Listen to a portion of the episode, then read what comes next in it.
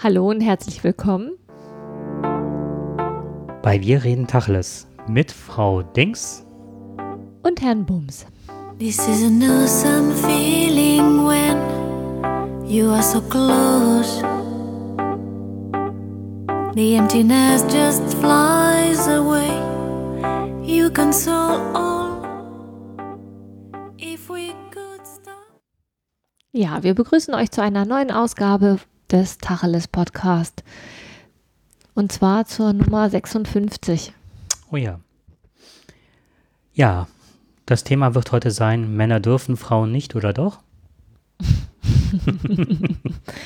also es geht um, ähm, wir haben eigentlich mehrere Themen. Es geht zum einen um den Unterschied zwischen Männern und Frauen im straffällig werden und im, ja, sag du mal was dazu. Ja, also wir hatten überlegt, dass wir das Thema, wie töten Frauen, beziehungsweise wie begehen Frauen Gewalttaten, wollten wir auf das nächste Mal verschieben, aber auch heute einführen damit ähm, das Thema Intensivstraftäter. Genau. Und zwar, also jetzt nochmal um auf, wie, wie äh, töten Männer und wie töten Frauen. Ähm, da sind wir bei der Recherche drauf gestoßen. Und das ist so ein spannendes und umfangreiches Thema, dass wir uns gedacht haben, da machen wir eine eigene Sendung draus, weil das eben auch ganz spannend ist. Ähm, wie morden Frauen, wie morden Männer und ähm, warum, wieso, weshalb ist auch nochmal ganz spannend. Fand ich. Ich auf jeden Fall gibt es da auch massive Unterschiede. So, und heute starten wir quasi mit einem ähm, Fallbericht aus Mainz, wenn ich den Jakob im Vorgespräch richtig verstanden habe. Da wird er gleich was zu sagen. Und dann haben wir noch ein Thema, das vor allem den Jakob aufregt, nämlich das Thema Fußball. Und ähm, schwupp die Hälfte der Zuhörerinnen verloren. Nein, aber das ist wirklich ähm, das hat mich echt aufgeregt und zwar schon über Tage. Ja, das lass uns mit den Intensivstraftätern, dann können die ganzen, die jetzt von Fußball gar nichts hören wollen, ähm, dann abschalten. Aber ich muss dazu sagen, ich bin ja auch kein Fußballfreund. Also eigentlich bin ich, äh, dass mich interessiert Fußball eigentlich nicht die Bohne. Aber Fußball ist halt ein Sport, der an dem kommt man halt nicht vorbei. Und dann ist es halt auch noch ein Gebiet, auf dem echt massive Ungerechtigkeit äh, herrscht. Und ich weiß, dass ich als junges Mädchen Fußball schon scheiße fand. Und das hatte auch was damit zu tun, dass ich das so ungerecht fand. Und dann habe ich das quasi all die Jahre ausgeblendet. Ja, ich bin anders sozial sozialisiert worden. Mein Vater hat mich mal mit zum Stadion genommen und das ist wahrscheinlich meine große Affinität zu Borussia Mönchengladbach. Aber es steht jetzt nicht im Mittelpunkt, sondern wohl eher, ähm, wenn man einen ganz heftigen Bogen schlägt, jetzt gerade zu den Intensivstraftätern, sind wir ja oftmals nahe bei. Ne? Oh, stimmt. Dann, ähm, da, war sie, da war sie die, die, die, die Überleitung. Jetzt nochmal ganz kurz zur Sozialisation. Ne? Ähm, Du hast keine Schwester. Nein, nicht, ja. dass ich wüsste. Mein Bruder ist absoluter Eintracht Braunschweig-Fan. Also wirklich sehr Fußball begeistert. Genauso wie mein Papa. Hat sich bei mir nicht durchgesetzt. Muss auf einem anderen Chromosom setzen. Nee, das glaube ich nicht, weil wenn ich meine Familie betrachte, sind teilweise die Frauen Fußball verrückter als die Männer. Durch die Bank. Okay. Also ich. Mit Dauerkarte und äh, Tattoos und. Nein, ja. sag jetzt nicht, die haben Fußball-Tattoo. Ja. Auch eine Sache, die ich nicht machen würde. Nee. Naja. Naja, okay. Wir sind, ähm, dann schlagen wir halt nochmal den Bogen halt zu den Krawallmachern im Fußball. Nein. Ähm, du hattest sehr, sehr oft davon gesprochen. Ich? Ja, über Intensivstraftäter äh, und zwar jugendliche Intensivstraftäter, weil immer in, der, in den Medien gesagt wurde, dass die Zahl der ähm, Straftaten so rückläufig sei. Und dann hattest du immer den Einwand gebracht, das stimmt nicht.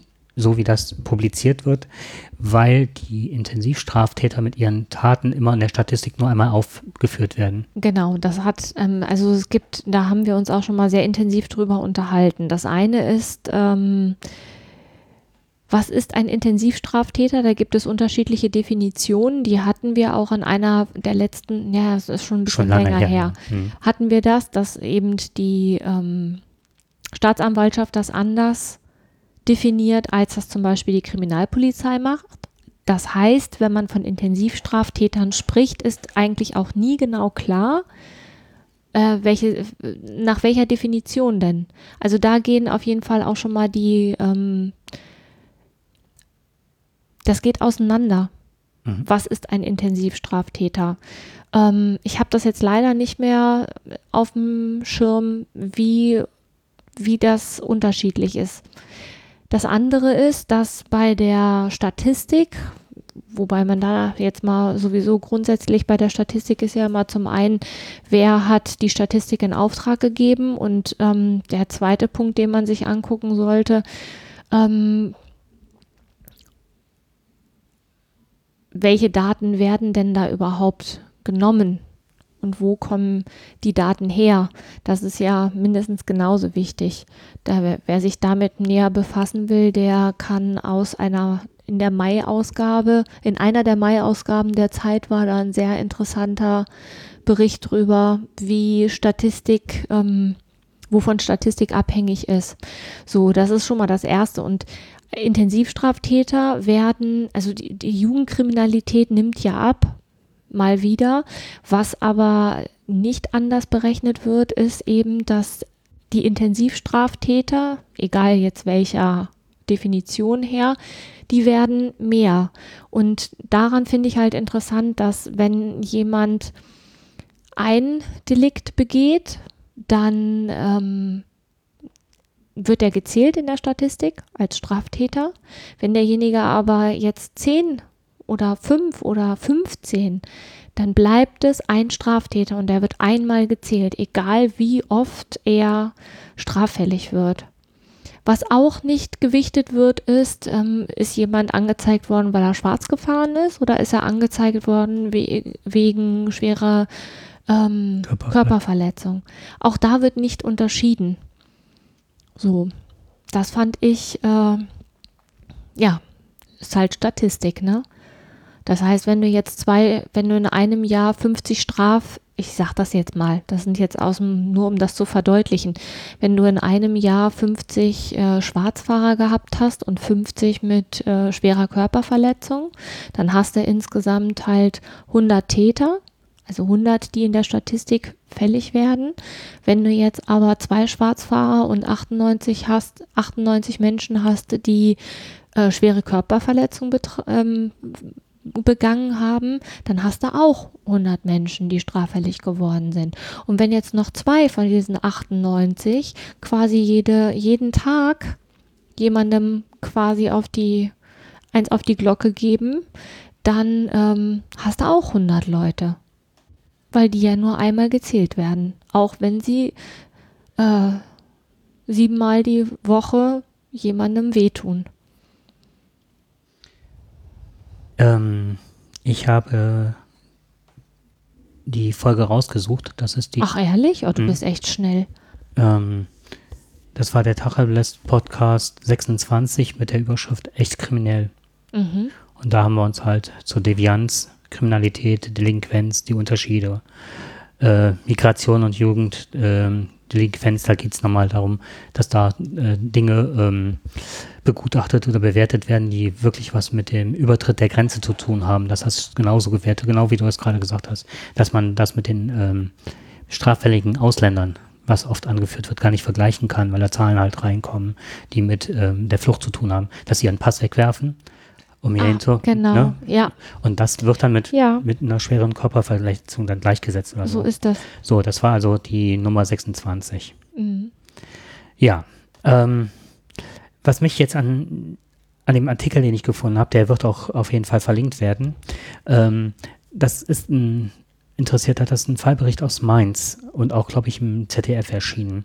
Da geht es ähm, darum, ähm, wie kann man das dem Ganzen begegnen? Oftmals ist es ja so, dass wir denken, das ist so, es nimmt zu, aber es gibt keine Handhabe.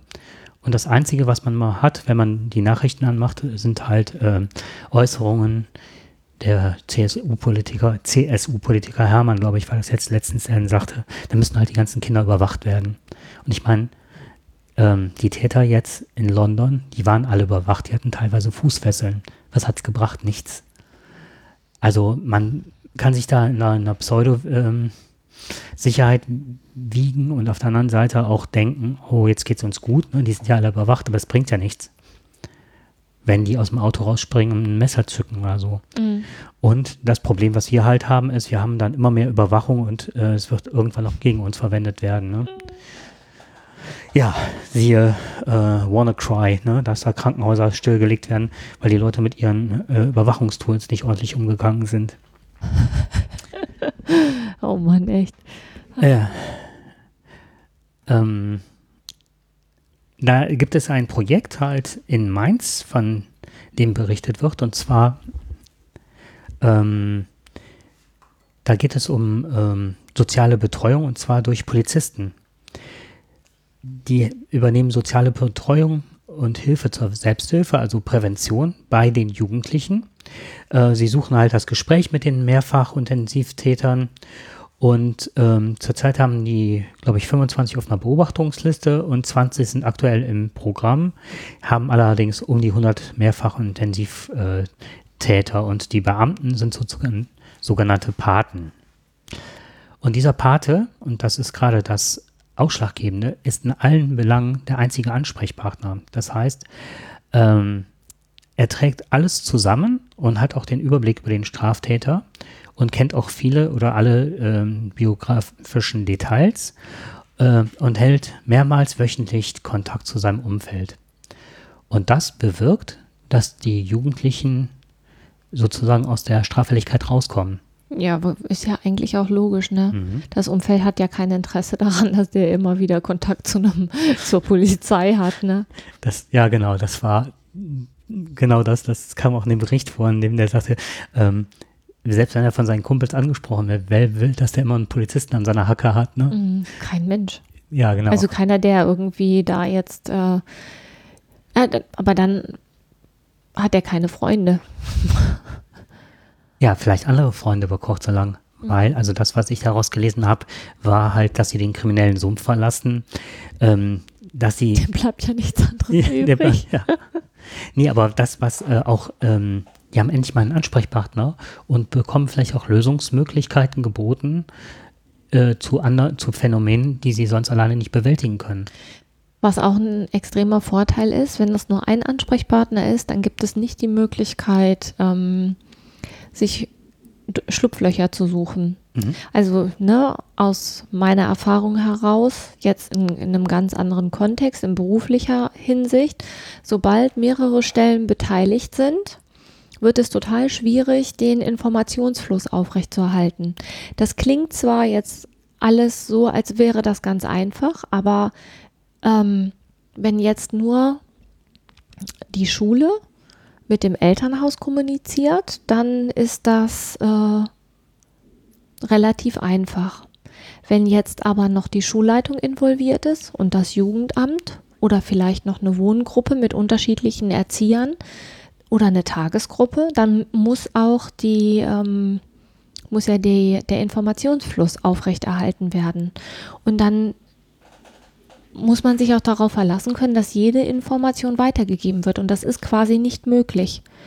Es ist nicht möglich, das aufrechtzuerhalten, weil wenn Mutter in Tagesgruppe anruft, Erzieherin oder Sozialpädagogin XY, die Dame XY ist am nächsten Tag gar nicht da, Schule müsste aber, in, müsste aber informiert werden, dann ruft Mutter bei der Schulleitung an und er gibt eine andere Information weiter. Bis das dann beim Klassenlehrer angekommen ist, das ist, ist, es ist unmöglich. Und das ist jetzt ja nicht nur so, dass man dann einen hat, sondern es ist ja so, dass man da mehrere hat. Ja, da hast du nur keine Schweigepflichtsentbindung bei, da hast du noch nicht die Halbtagskraft im Jugendamt dabei, die dann auch noch unterwegs ist und noch die einzige Ansprechpartnerin. Gibst das aber einer Kollegin weiter, die dann das Telefonat an, äh, annimmt, ist auch die Frage, ob das mal so ankommt, genau das, was du gesagt hast. Genau. Das ist schwierig. Das ist schwierig und man kann die Information nie eins zu eins weitergeben. Ne? Nur 40, nein, Quatsch, das sind nicht mal 40, nur 37 Prozent des gesprochenen Wortes ist die Kommunikation. Der Rest läuft über Mimik, Gestik, Körpersprache. So, das heißt, es ist sowieso schon ein immenser Verlust in der Informationsweitergabe. So, und ähm, in dem Fall, ach so, und, und wir reden jetzt hier vom Klassenlehrerprinzip wenn nur ein Klassenlehrer für, den, für die Klasse verantwortlich ist. Wir reden nicht davon, so wie es im Regelschulsystem ist, dass es einen Klassenlehrer gibt, dann gibt es verschiedene Fachlehrer, dann gibt es noch einen Tutor. Da, da wird es ja dann richtig haarig.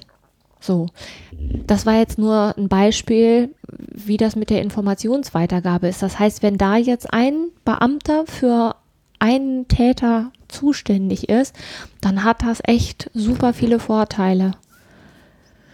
Und der wichtigste Vorteil, den ich auch noch finde, ist, der Polizist ist äh, die exekutive Gewalt.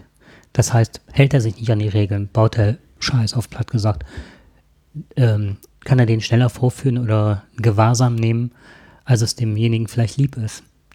Der hat dann auch noch ähm, die direkte Einwirkung. Das finde mhm. ich dann in dem Moment auch noch ganz sinnig. Ja ich habe das gemerkt, auch nochmal Schulkontext. Ähm, wir haben es halt öfters auch damit zu tun mit der Jugendgerichtshilfe, die ähnlich, eine ähnliche Funktion hatte, sehr nah an Familien und auch an den äh, kriminell gewordenen Jugendlichen dran ist. Eine Resozialisation und alles, ja. Aber derjenige hat auch die Aufgabe, dann in die Familien reinzugucken, auch in die Schule reinzugucken und das wird dann mal in Bedingungen geknüpft. Und teilweise werden dann auch ähm, so, also die Sozialstunden werden überwacht und so weiter. Und dann gibt es auch sowas wie Wochenendarrest oder zwei Wochen Arrest und so weiter. Mhm. Und wenn diese Sachen auch Schulpflicht nicht eingehalten wird, kann es durchaus sein, dass dafür jemand auch in den Arrest geht, in Wochenendarrest oder so. Und das ist oftmals, dass man denkt, ja, dann sitzen jetzt zwei Tage nie. Also ich hatte auch schon jemanden, der wirklich ähm, gesagt hat, das Schönste in, in der zwei Wochen Zeit hm. wäre gewesen, dass er das äh, Treppenhaus hat putzen können, dass er mal rauskam aus dem Ganzen, um auch mal die Dimension zu erfassen. Das geht allerdings nur, wenn das halt relativ schnell und dass diejenigen bei den Hörnern gepackt werden. Und oftmals ist es ja so, dass das Justizsystem, wir waren letztens bei, mit, ähm, mit unseren Klassen halt äh, im Gericht und dann wurde halt auch gesagt, wie lange es dauert, ehe das von der Polizei zur Staatsanwalt kommt, dass sie so überlastet sind, dass der Staatsanwalt das dem Richter gibt und sobald es dem Richter auf dem ähm, auf dem Platz liegt, dann geht es relativ schnell. Mhm. Aber die sind, äh, was weiß ich, zu fast 200 Prozent eigentlich überlastet. Die müssten eigentlich die doppelte Stundenzahl haben, um die ganzen Fälle halt. Ja, ja oder eben mehr Leute. Ne? Oder, oder, mehr Leute und das ist halt nicht der Fall. Und deswegen hat man oft die Sache, dass schon drei, vier Straftaten begangen worden sind, ehe die für die erste äh, genau belangt wurden oder vielleicht sogar schon verjährt sind. So, und da, da ist das halt auch anders, dass sie dann direkt zuschlagen können und so. Du hältst dich da nicht dran, so. Zack, bumm. Zack, bumm. Weil das halt dann auch wahrscheinlich die Auflage ist. Wobei das ist das Einzige, was ich nicht, welche Auflage haben die oder wie sieht das aus? Ist das schon gerichtlicher Beschluss? Wenn die sich jetzt nicht dran halten, fahren die ein? Das ist so das, Kann was. Kann ja nicht anders sein. Genau, das müsste aber, das war jetzt in dem Artikel. Und so wie ich das verstanden habe, ist es ja auch so, dass die ja schon straffällig geworden sind. Mehrfach, ne? Als so, und die bekommen die, die Chance, das mit dieser Unterstützung draußen zu schaffen. Schaffen die das nicht? Das wird tatsächlich so ähnlich wie eine Bewährungsauflage sein da bist du ja auch ähm, gezwungen, dich an Auflagen zu halten. Du musst uns so oft einen Bewährungshelfer aufsuchen. Du darfst dir nichts Neues zu Schulden kommen lassen. Brichst du diese Auflage, gehst du zurück und sitzt deine restliche Zeit ab. Ähm, mich erinnerte das so ein bisschen an ähm, verschiedene Behinderungsarten oder Krankheitsbilder, dass man lernen muss, damit umzugehen oder äh, neue Wege zu definieren. Und also so eine Art, wie kann ich aus der Kriminalität rauskommen, stürze aber nicht direkt ab, weil ich ja nichts anderes kenne als äh, Gewalttaten und so weiter. Das hat, hätte mich noch interessiert, ob die da noch zusätzlich zu dem Ganzen was Therapeutisches haben oder neue Strukturen kennenlernen. Also eigentlich ist es ja wie in allen Dingen, wenn du etwas hast, ob es jetzt eine, eine Sucht ist oder ähm, dass du halt straffällig wirst und dich in bestimmten Wegen bewegst und du verlässt diese Wege, da muss ja etwas kommen, was das ausfüllt. Also stattdessen. Mhm. Und wenn das nicht da ist, dann ähm, und auch, also es ist ja so, dass es nicht immer sofort da ist, aber es muss ja mit Hilfe entwickelt werden. Und dann wäre es halt gut, wenn das dann auch begleitet wird. Da befürchte ich aber, dass dafür gar kein Geld zur Verfügung gestellt wird. Wobei das wäre jetzt mal wirklich statt noch mehr Überwachung, noch mehr Infrastruktur und technische äh, Gegebenheiten zu schaffen, wenn nicht besser, wenn man das System ausbauen würde und vielleicht denjenigen auch noch einen Sozialarbeiter an die Seite stellen könnte. Naja, aber guck mal, eigentlich gibt es ja dafür die Bewährungshelfer. Aber die Tendenz der Bewährungshelfer oder in Bezug auf die Bewährungshelfer ist ja, dass die Bewährungshelfer, die da sind, ja mehr erledigen müssen. Richtig. So, von, die Tendenz ist genau eine andere. Und es ist statt, es ist nicht statistisch, es ist erwiesen, wissenschaftlich erwiesen, dass Abschreckung gar nichts bringt. Du kannst die, ähm, du kannst die Strafen hochsetzen, du kannst Überwachung hochsetzen, du kannst äh, auf Zigarettenschachteln blöde Bilder ähm, draufdrucken. Das alles wird nichts bringen, weil Abschreckung nichts bringt. Mhm. Dem stimme ich zu. Ähm, es muss präventiv gearbeitet werden. Ähm, aber ich muss mal ganz kurz, ich fasse mal kurz dein Handgelenk an. Wie sieht dein Ruhepuls aus? Ich habe einen ganz hohen Ruhepuls. Ah, das ist gut, ich auch. Weil äh, es haben jetzt Wissenschaftler, und zwar Forscher der University of Pennsylvania, festgestellt, ähm, dass man jetzt herausgefunden hat, warum Männer gerade straffällig werden, warum die Diebstahlstähle begehen, Körperverletzungen oder Rauschgift, Gift. Rauschgift. Ich habe Rauschgift genommen. Rauschgiftdelikte. Nee, du solltest vielleicht mal welches nehmen. ähm, und deutlich äh, häufiger straffällig werden als Frauen. Wobei ähm, auf die Straffälligkeit der Frauen gehen wir ja beim nächsten Mal ein. Ähm, also ich, nur noch mal ganz kurz an dieser Stelle. ja, Ich, ich sage das nur noch mal ganz deutlich. Frauen werden weniger straffällig als Männer. Ja, und zwar zu einer Prozentzahl, der ist wirklich enorm. Ja, fand ich schon immer sehr beeindruckend. Hab mich auch schon immer gefragt, warum das so ist. Also auf Zahlen werden wir beim nächsten Genau. Mal eingehen. Auch Frauen morden auch anders als Männer. Und sehr interessant. Ja. Wobei das bestätigt mein Vorurteil. Haha. naja, aber das ist ein Cliffhanger fürs nächste Mal. So, auf jeden Fall liegt es daran, dass äh, Jungen und Mädchen anders erzogen werden. Dass die Gesellschaft andere Erwartungen an Männer stellen an, als an Frauen. Stellst du jetzt als Frage hin, ne? Genau. Okay. Das ist aus dem äh, Spiegelartikel. Äh, oder hat das biologische oder kulturelle Gründe? Nein.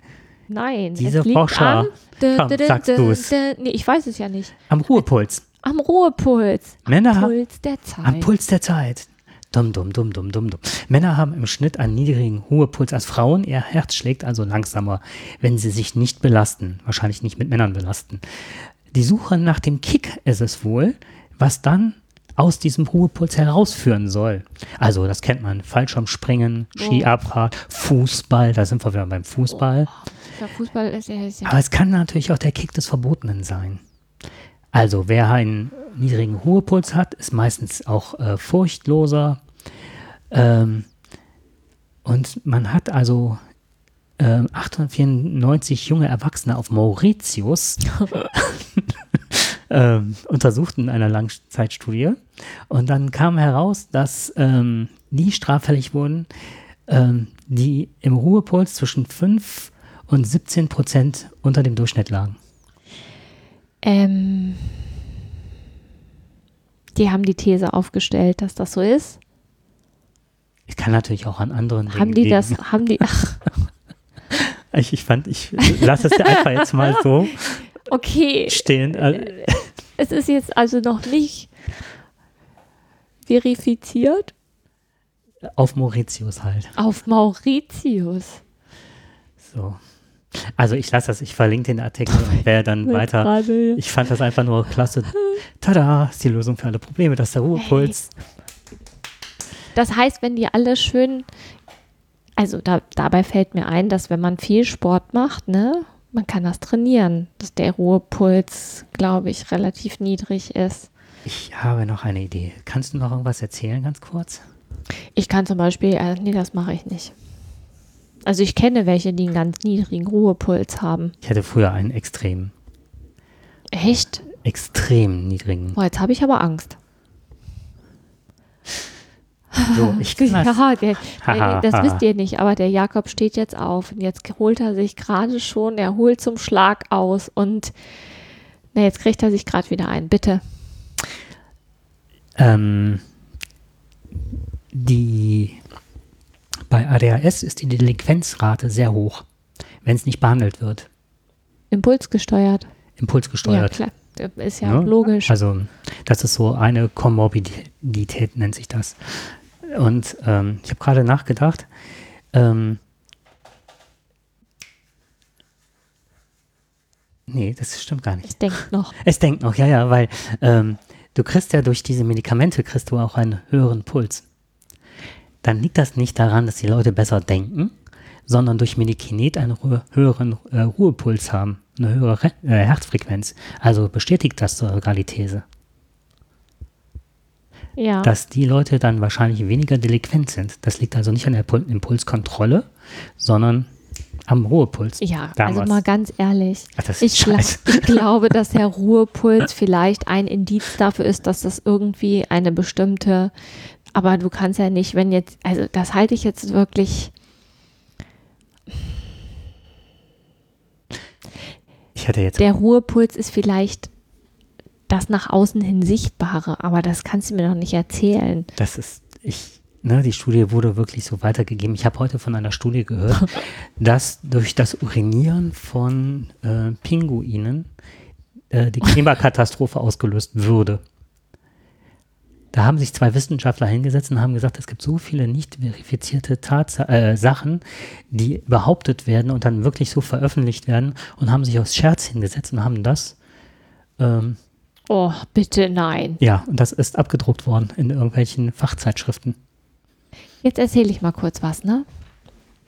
Ähm, oh, jetzt muss ich kurz überlegen, warte.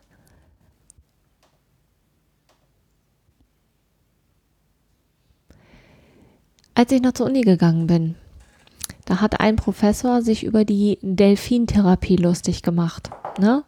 Nicht über die nicht über die Therapie an sich, sondern darüber, dass äh, man nimmt ein Tier mit in die Therapie und dann ist es direkt auch die Delfintherapie. Dann wird da ein ganzes Konzept rausgegossen und dann ähm, geht man dann mit seinem erkrankten Kind, je nachdem welche Behinderungsart es hat, geht man für viele, viele tausend D-Mark damals noch in die USA und lässt das Kind mit einem Delfin äh, durchs Wasser ziehen und ähm, macht dann da eine Delfintherapie draus. Das gleiche hat er mit ähm, dem heilpädagogischen Reiten, ne? So, das ist ja alles sinnvoll. Lange Rede, kurzer Sinn. Er sagte, er hat was dagegen, dass man ähm, irgendein Tier mit dann da reinnimmt und dann direkt daraus eine komplette Therapieform macht, nur weil da dieses bestimmte Tier dabei ist. Zum Beispiel, ähm, wenn ich jetzt eine Eule dabei habe, dann ist es direkt die Eulentherapie. Das hatte er sehr ausführlich ausgeführt. Zack, ging der Arm von einer Kommilitonin hoch und die dann fragte, und was ist jetzt genau die Eulentherapie? Das ist genau das Phänomen. Da wird was geschrieben, man liest das Ganze drumherum nicht mit, sieht nur, oh, das ist ja mal eine coole Idee. Und zack, bumm, hast du die zwei Pinguine, die dafür verantwortlich sind, genauso wie der Flügelschlag des Schmetterlings äh, verantwortlich ist für den Orkan. Weil das auch nur eine statistische Größe ist, die und dieser Flügelschlag des Schmetterlings, der den Orkan auslöst, ja quasi statistisch theoretisch dafür herangezogen werden könnte. Aber natürlich ist es nicht so, dass durch das Flügelschlagen eines Schmetterlings ein Orkan durch die Welt geht. Ich habe jetzt so viele Antworten, so viele Bilder im Kopf, das ist wahnsinnig. Eine ganze Tränen, Zone. Meine, meine Augen tränen schon vor Lachen. Also, zum Beispiel diese Sache mit dem Sack Reis in China ist auch nicht mehr so, wie es früher mal war, dass man sagte, was interessiert mich das? Könnte auch ein Sack, China, äh, ein Sack Reis in China umfallen. Mhm. Seit Internet wissen wir, dass wir jeden Sack Reis in China mittlerweile sehen können, der umfällt. das war ganz witzig. Und das ist nicht schön. Ja, doch. Je nachdem, wenn man sonst nichts zu tun hat. Die andere Sache ist äh, mit den Eulen. Ich mich kaum noch ein. Es gibt mittlerweile eine Eulentherapie. Eulentherapie, ich hab's gewusst, ey. Habe ich vor zwei oder drei Tagen im, ähm, im Fernsehen gesehen. Und zwar mit ähm, ähm, dementen Frauen, haben die das gezeigt im Altenheim. Ähm, die sich dann mit den Tieren unterhielten und auch äh, Leute, die sonst wenig kommunikativ waren, halt dann plötzlich mit den Eulen sprachen. Und ich habe die ganze Zeit lachend vom Fernseher gesessen, weil ich gedacht habe, wie gut sind die Eulen trainiert, dass sie nicht den Leuten äh, die Finger hacken. Weil sie kamen immer mit so einem Lederhandschuh, da haben die auf diesen Lederhandschuh und die Leute hatten das vor sich sitzen, die Eule, und, äh, und streichelten die und dachte ich, ey, das ist echt gewagt, was die da gerade macht, ne? Ist das irgendwie gesichert oder wie lieb ist eine Eule, dass sie dann nicht gerade zuhackt oder? Hm, Naja, Eulentherapie muss ich gerade lachen, weil ich habe die vor ein paar Tagen gesehen. ja. Ähm, ja, es ist eine Sache ich, und ich fühle mich so ein bisschen gerade angesprochen, weil ähm, ich setze einen Schulhund ein. Und jetzt kommt ähm, meine Ausbilderin, ähm, habe heute Sprachprobleme, tut mir leid, die hat es hingegangen und hat ähm, gesagt, ähm, die kam aus dem schulischen Kontext, sie möchte beileibe nicht, dass das Therapie heißt, weil Therapie setzt immer therapeutisches Verständnis voraus, was die Leute oftmals gar nicht haben. Und das ist ein Schulbegleithund und er kann Aufgaben mit übernehmen. Und ähm, zum Beispiel ist es, wie schaue ich einen Hund an, dass man dem nicht in die Augen guckt. Die Kinder lernen über den Hund ganz viel über sich. Darum geht es halt. Wie stehe ich? Äh, Wie kann ich mich bemerkbar? Wie ist meine Kommunikation? Und das ist halt Bin ich leichter. eindeutig oder nicht? Bin ich eindeutig oder nicht? Warum versteht der Hund mich nicht? Wie kann ich in der Stimmlage modulieren? All solche Sachen. Das ist, ne? Oder wie ist meine Körpersprache, dass ich den Hund so anspreche, dass er auch das tut, was ich gerne möchte in der Kommunikation? Solche Sachen. Das ist einfacher und nehmen Schüler leichter an. Und was ich gerade im Spektrum halt der auffälligen Kinder, der gewaltbereiten Kinder habe, ist halt, dass die sehr weit runterfahren, weil die den Hund halt ähm, mehr mögen. Ähm, stärker, Von dem geht ja auch keine Gefahr von dem aus. geht keine Gefahr aus, dass die bloßgestellt werden und so weiter. Und halt, man kann anhand der Körpersprache des Hundes auch äh, über Filme und so weiter auch Aggressionsmuster darstellen. Wie lange es dauert, bis ein Hund eigentlich zubeißt, ist man ja oftmals, wenn der Hund nicht an der Klatsche hat, ne? Da Aber hat er, haben ja Schulhunde in der Regel nicht. richtig sind ja darauf trainiert, Hm. keinen zu haben. Dass sie 20 Stufen haben, die durchlaufen werden. Und das kann man dann sehr schön bei den Kindern auch nachvollziehen. Was machst du, wenn der und der dich beleidigt? Wie kannst du weggehen? Und Hm. sowas halt. Das finde ich spannend. Aber jedes Mal zu sagen, nur weil der Hund da ist, ist Therapie und super, Therapie. das ist Schwachsinn. Genau. Aber das ging, äh, in dem Zusammenhang ging es darum, dass das dann natürlich auch äh, teuer bezahlt wird. Ne? Richtig. Nimm ein möglichst exotisches Tier, was es hier nicht gibt oder was hier rar ist und natürlich nicht vorkommt und ähm, denk dir dazu was aus und dann Ich gehe jetzt sogar noch einen Schritt weiter. Es ist mit ganz, ganz vielen Schritten der Behinderungsverarbeitung ähm, ist man als Elternteil konfrontiert. Und da gibt es wirklich ja ähm, per, äh, wie heißt es, durch wissenschaftliche Erkenntnisse und so weiter, kann man genau diese Schritte auch ähm, benennen, die fast jeder durchläuft, der mit Trauerbewältigung zu tun hat oder Behinderungsverarbeitung, was auch eine Trauerbewältigung ist, zu tun hat. Und man, äh, oftmals wird das genommen, wenn man nicht ähm, einsehen kann, dass das eine Behinderung, dass eine Behinderung des Kindes vorliegt. Wie weil gehe man, ich dann noch damit auf der, weil man dann noch auf der Suche danach ist, dass es geheilt wird, Dass dass, es geheilt wird. weggeht, es muss weggehen, Mhm. weil ich, ich kann nicht akzeptieren, dass das Kind das hat. So. Und dann, Mhm. und dann sind hier die Möglichkeiten ausgeschöpft und wenn ich dann noch Glück habe und ganz, ganz viel Geld, dann suche ich mir halt was, was ansonsten keiner, ma keiner hat machen können, in der Hoffnung, dass es dann weggeht. Und erst wenn ich das alles durch habe und dann hinterher pleite bin, dann bin ich gezwungen, mich der Realität zu stellen und dann kommen wir zu Stufe, ich glaube in fünf Stufen Hm. vollzieht sich die Behinderungsverarbeitung und dann bin ich quasi von der ersten Stufe weg. Genau. Und ähm, klar, ich finde es geil, mit dem Delfin zu schwimmen. Ist bestimmt ein tolles Ja, Erlebnis. sicher. So, aber dann ist das das Erlebnis, ist toll. Ja, klar. Und es ist auch keine Hm. Therapie. Und es ist, ja, Aber besser als zum Beispiel, wie ich es erlebt habe, dass wirklich Eltern äh, ohne irgendjemandem was zu sagen und dann nach Russland fahren, weil es eine neue Therapie gibt, weil man da den Kindern die Beine brechen lassen kann, weil die dann nochmal anders zusammenwachsen und unter größten Schmerzen sollen die dann das Laufen erlernen. Kommen die zurück, sitzen die wieder im Rollstuhl und die Sehnen haben sich noch weiter verkürzt. Also das ist dann so das andere Extrem, was es dann teilweise gibt. ja. Gut, das muss man jetzt nicht weiter ausführen. Ähm, Sehnen verkürzen, Adduktorenprobleme, wir sind beim Fußball. Oh, okay. Dem, ich, ach, hier, der jetzt noch. Hei, hei, hei, hei, hei. Mit dir, ne? Ja. Ich schicke dich allenfalls mit meinem Bruder ins äh, Stadion. Ah, super gerne. Der geht bestimmt gerne mit. Wäre fast ge- gewesen, wenn. Ich habe ihm auch schon gesagt, ich hätte eine Karte besorgt für ihn und für mich. Hast du ihm geschrieben? Nee, hatte ich ihm beim letzten Mal gesagt, weil so. ähm, ich wäre super gerne, der ist Braunschweig-Fan und die stand ja kurz vorm Aufstieg. Aber ich möchte gerne, bevor wir dazu kommen, zu Bibiane Steinhaus kommen. Okay. Das ist die blonde Frau, über die wir schon mal gesprochen haben, die Pep Guardiola so ganz lamoyant in den Arm genommen hat und dann, hallo Baby. Ähm, diese war bisher immer, äh, wie nennt man das? Schieds- Linienrichter? Na, das darf man nicht mehr sagen. Darf man nicht? Oh. Schiedsrichterassistentin. Aha. Warum man nicht mehr Linienrichter sagt, keine Ahnung. Aber die sind aufgestiegen. Richterin wäre sie auch, wenn. Richterin. Linienrichterin. Wobei die erinnert mich mal an Barbara, äh, wie heißt sie da? Gerade hatte ich noch den Salisch. Aber das war eine Fernsehrichterin. Oh, Okay, lass mal. Nur äh, gesagt, ich habe die immer gesehen am Spielfeldrand und habe gedacht, warum kann diese Frau nicht ein Spiel pfeifen in der ersten Liga? Und das tut sie jetzt. Und das tut sie ab der neuen Saison. Und da muss ich wirklich sagen, deswegen habe ich das jetzt, erwähne ich das, ich habe mich da riesig, riesig drüber gefreut. Weil, also es ist jetzt eine von 30, keine Ahnung wie viele, 40 Leuten, ich weiß nicht, wie viele da pfeifen. Äh, nee, ja doch.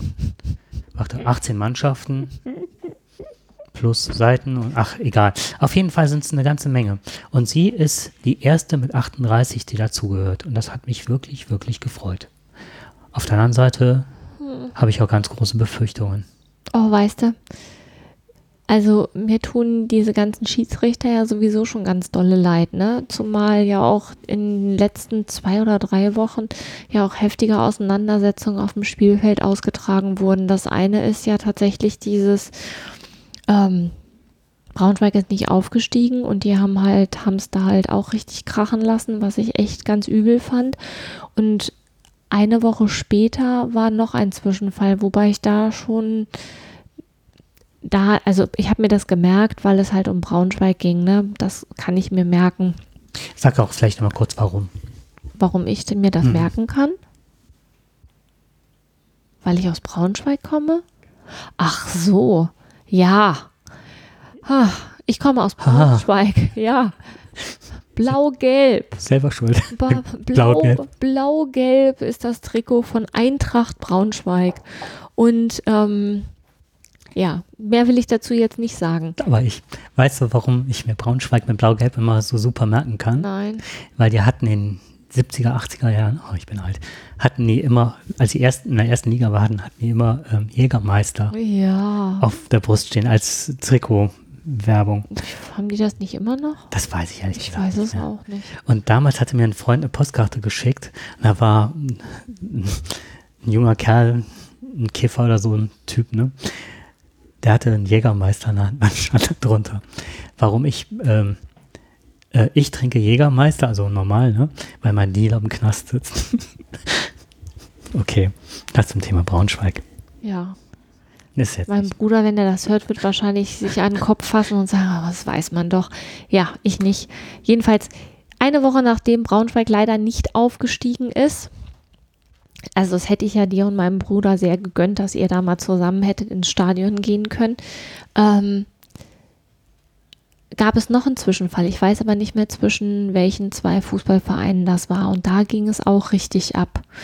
Und im Zuge dessen habe ich dann eben auch, oh, kamen dann halt auch Sendungen, ne, dass sich äh, der Fußball, dass das immer ah, gesetzesloser wird, dass die so ihre eigene Fankultur haben. Da war dann im Radio so ein Bericht über Hooligans und über die Ultras und ähm, dass sich das in den letzten zwei Jahren verschärft hat. Und dann kamst du eben mit Bibiane Steinhaus, die erste ähm, Fußballschiedsrichterin. Und dann habe ich gedacht, ey, das zieht sich da eh schon so alles zu, ne? So rein gewaltmäßig. Und wenn jetzt dann dann noch eine Frau pfeift, dann ist das ist ja sowieso ein total, ein totaler Männersport.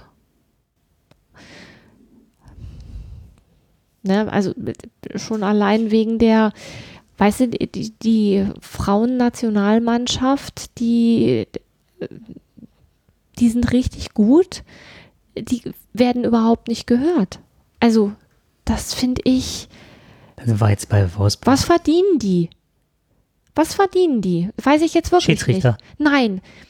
Wenn jemand äh, von der Frauen-Nationalmannschaft, die verdienen doch, ey, wette ich mein, wette ich mein, mein Hemd drauf, dass die viel, viel weniger verdienen wie die, ähm, wie die Profifußballer. Davon kannst du ausgehen. Ja. Ist die Frage, Also ich- wie viel weniger? Ich kann mir vorstellen, ähm, dass einige, die herausstechen, ähm, würdest du das sehr aufschreiben, um das nachzuschauen? Ja. Mhm. Ähm, dass die, ähm, wenn die Werbeverträge haben, dass die ähm, schon ganz gut verdienen. Aber es sind nur wenige, die da rausstechen.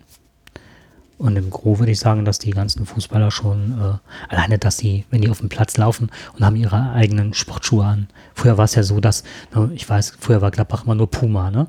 Und ich glaube, der erste Skandal war entweder, dass der Matthäus mit Adidas zu Gladbach, nee, ich glaube, der ging mit Puma zu den Bayern und Bayern ist halt Adidas. Das ist ein Riesenskandal. Die haben überlegt, ob er da spielen kann. Das heißt, die haben also alle schon ihre Vertragspartner und kriegen alleine durch die Werbeeinnahmen Ja, und das die Geld kriegen so. ja auch ansonsten viel Geld. Also der, die verdienen doch einen Haufen Asche. Ja. Da bin ich mal, bin ich mal gespannt. ich weiß nicht, wie viele Tausende das waren pro Minute von irgendeinem, ob das jetzt der Ja. Gareth Bale war oder sonst was. Aber Bibiane Steinhaus wird jetzt pro Einsatz 5000 Euro verdienen. Mhm. Das finde ich im Vergleich wenig. Also ich finde das extrem viel Geld für ein Spiel, Ja. so im Vergleich, was ein Otto Normal Mhm. Mensch verdient. Und ähm, die verdient halt 5000, aber es ist ja nicht im Vergleich. Brutto oder netto? Stand da nicht bei. Ich gehe eher mal von Netto aus. Ich gehe von Brutto aus. Glaubst du? Ja. Das, was mich noch interessiert hat, war, das wirst du aber nicht rauskriegen, wird die das gleiche kriegen wie die Männer? Keine Ahnung, aber wenn die pro Einsatz 5000 Euro bekommt, dann pfeift die vielleicht, wie viel, wie viele Spiele pfeift die? Wenn die dann, Also ist, die wo, hatten- ist die, wo ist die angestellt? Ist die dann beim DFB Die ist angestellt? beim DFB, ja. okay. Und ich glaube, also die sprachen von, von bis, also das kommt noch dazu, du weißt ja auch noch DFB-Spiele und so weiter, die waren zwischen 58 und 75.000 Euro Mhm. im Jahr. Das ist schon nicht schlecht. Ja. Gut, So. kommen wir, ähm, Das zweite, über das du dich aufgeregt hast. VfL Wolfsburg, das Grauen. Eigentlich wollte ich Frauen schreiben, aber V- VfL, siehst du das? Ja, ich sehe das. Wobei ich finde, äh, das Grauen finde ich jetzt äh, richtig, nicht auf Frauen bezogen. Äh, um kurz mitzuteilen, die Frauen des VfL Wolfsburg sind super, super erfolgreich. Die haben ähm, wieder einmal das DFB-Endspiel gewonnen, der Frauen, und sind wieder deutsche Meisterin geworden. Und wenn die deutsche Nationalmannschaft halt spielt und erfolgreich spielt, das hat die ja über ganz viele Jahre, bestimmt schon seit zehn Jahren spielen die super erfolgreich, mehrfach Weltmeisterinnen gewonnen und so weiter. Und oftmals stammen die Spielerfrauen aus Wolfsburg. Und jetzt haben sie halt das Double gewonnen. Meisterschaft plus äh, DFB-Pokal. Und wie ist es bei den großen Mannschaften, zum Beispiel Bayern München, Ja. gewinnt, was passiert? Ja, die werden auf den Rathausplatz gestellt und lassen sich feiern. Dortmund fahren Ja, zwei Stunden den natürlich. Bauersichtplatz, besaufen Ja. sich mit den Fans und lassen sich feiern. Ja, aber dürfen die Frauen nicht, ne? Durften die diesmal nicht. Oh, Sonst ja. Ja, Diesmal durften sie es nicht. warum denn nicht? Weil, ich weiß natürlich, warum. Das ist eine Suggestivfrage. weil die Männer äh, ähm, in der Relegation gegen Braunschweig gespielt haben. Und sie hatten ja einen harten Kampf und eventuell würden sie ja auch nicht schaffen. Und deswegen Die haben gegen den Abstieg. Die ne? gegen das den darf, Man, Abstieg, darf man jetzt ja. auch nicht vergessen. Die, die haben nämlich gegen den Abstieg gekämpft. So aus der ersten Liga, während die Frauen zum, ich weiß nicht wie vielten Mal das gewonnen haben. Richtig. Und die Männer haben sozusagen, ich würde das jetzt nicht ganz so pauschal, aber ich sage es einfach mal pauschal, die haben acht, 18, äh, wo sind wir? Äh, Hier, 35 Mal? was denn? Überleg gerade, 35 Mal Scheiße gespielt. Das weiß ich nicht. So, und steigen dann fast ab. Und die Frauen, Und nur weil Braunschweig noch so schlecht gespielt hat. Ja. Ist egal. ja, und auf jeden Fall ähm, genau das, was du sagtest, man hat ihnen verwehrt, äh, einen Siegeszug durch die Stadt zu machen. Die konnten nicht zum Rathaus, die sind nicht vom Bürgermeister empfangen worden, weil die Männer ja, wir müssen ja alle zusammenhalten und die Männer spielen ja gerade so schlecht. Mhm, genau. Und ja Und was, umgekehrt ist das dann auch so, ne? Wenn Wolfsburg quasi ähm, den ersten Platz macht und die Frauen gegen den Abstieg aus der ersten Liga, dann, äh, dann feiern die bestimmt auch nicht. das glaube geht- ich auch, das geht nicht. gar nicht. Nee, das machen die wahrscheinlich So, auch nicht. das ist das, weswegen ich Fußball schon immer scheiße fand. Das ist echt ein, ein ganz, es ist auch kein Sport mehr. Da geht es auch wirklich nur ums Geld, um nichts anderes.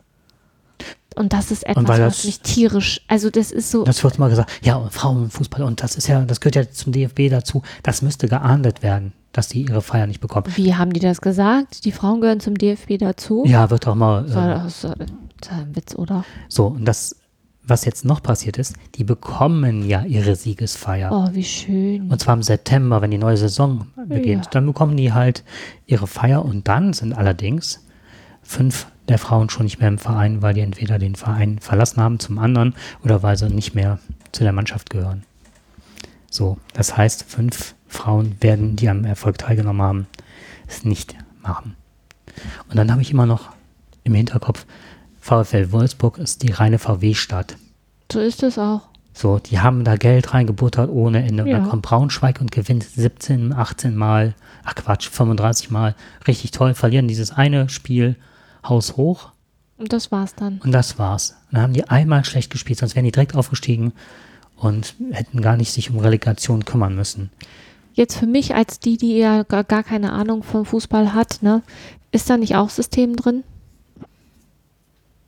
Geht es nicht auch darum, dann da Emotionen zu schüren, damit das so ein, ähm, so ein Hype bleibt? Es ist eine super Unfall. Du meinst jetzt mit der Relegation oder so? Grundsätzlich. Ja, ich bin gegen die Relegation, weil das ist nur am Schluss nochmal geguckt. Ähm, normalerweise war es mal drei steigen auf, drei steigen ab. Punkt. Ja, wenn es anders wäre, dann wäre wär die Sache ja eigentlich auch gegessen. Es steht ja auch schon relativ lange fest, manchmal, wenn steht ja schon relativ lange fest, wer von den Punkten her Sieger wird, oder? Äh, bei den ersten beiden ja, die Ja. direkt, oder die bei der ersten Liga, die absteigen, die es punktemäßig schaffen. Und der Relegationsplatz, das ist für mich Brot und Spiele. Das meine ich gerade. Wenn nämlich schon feststeht, wer Mhm. Meister wird, wird das ja auch an Interesse verlieren. Aber so gibt es ja dann nochmal die, diese Spiele, wo dann nochmal sich alles drehen kann. Heißt auch, dass möglichst viele Leute zugucken. Richtig. Das wird ja im Fernsehen übertragen, das gibt Fernsehgeld, das ist, das ist Geldmacherei. Ja, also.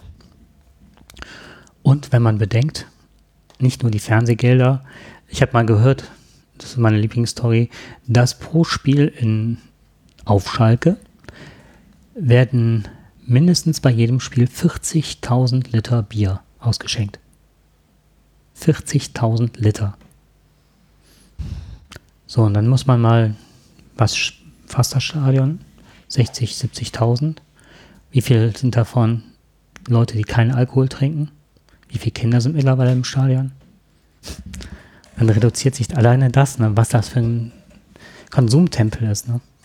Und dann kriegst du natürlich auch den Schal, Relegation mit Braunschweig und Wolfsburg Na und das muss ja alles gekauft sein. Ist scheiße. Aber was mich da wirklich dran geärgert hat und immer dran geärgert hat, ich habe sogar getwittert an dem Abend des Spiels Braunschweig gegen Wolfsburg, dass ich zu Braunschweig halte, damit die Frauen vielleicht äh, doch noch feiern können, wenn zumindest, dass die Männer abgestiegen sind.